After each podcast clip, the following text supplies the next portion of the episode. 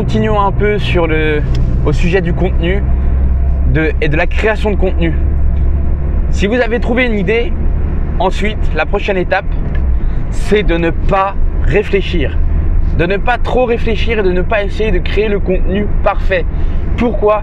Parce que créer le contenu parfait va vous demander beaucoup de temps. Plus vous allez, plus vous allez affiner votre contenu, plus vous allez trouver des améliorations à apporter et au final vous n'allez rien poster, vous n'allez rien créer sur une certaine période de temps. La clé c'est de ne pas trop réfléchir, de créer son contenu et d'y aller, de le proposer.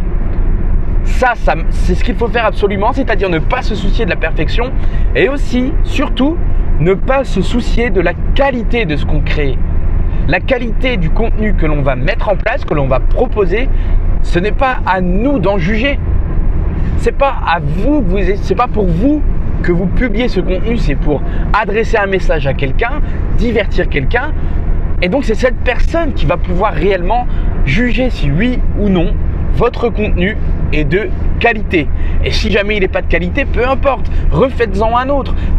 Vous avez une possibilité de création tellement infinie que vous pouvez vous permettre de créer des dizaines, des dizaines et des dizaines de, pièces de contenu à la suite sans avoir à vous poser la question est-ce que ça va marcher ou pas?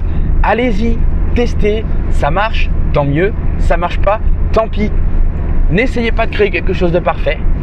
N'essayez pas de juger de la qualité de vos réalisations et surtout ne vous souciez pas, pas tant que ça, en tout cas, du retour sur vos réalisations. Ce que j'entends par là, c'est que beaucoup de personnes vont, vont se soucier des critiques qu'ils vont recevoir, qu'elles soient négatives ou positives, peu importe. Les critiques négatives vont avoir tendance à faire descendre le moral des gens et, à faire descendre leur volonté aussi. Plus il y a des gens qui vont les insulter, les traîner dans la boue, moins ils vont avoir envie de continuer. Et ça, c'est une grosse erreur. Une grosse erreur qui peut être évitée justement en ne se souciant pas des retours positif. Quand quelqu'un vous donne un retour positif, vous félicite, vous dites continuez, forcément ça va vous faire plaisir, forcément vous allez remercier la personne, lui répondre, entrer en contact, peu importe. Ça c'est bien, c'est une chose importante. Mais vous devez être capable de très très rapidement passer à autre chose et ne pas vous reposer sur, tous ces retours positifs. Parce que si vous faites ça, vous allez devenir accro à ces retours positifs vous allez avoir besoin qu'on vous soutienne, besoin qu'on vous dise que ce que vous faites c'est bien.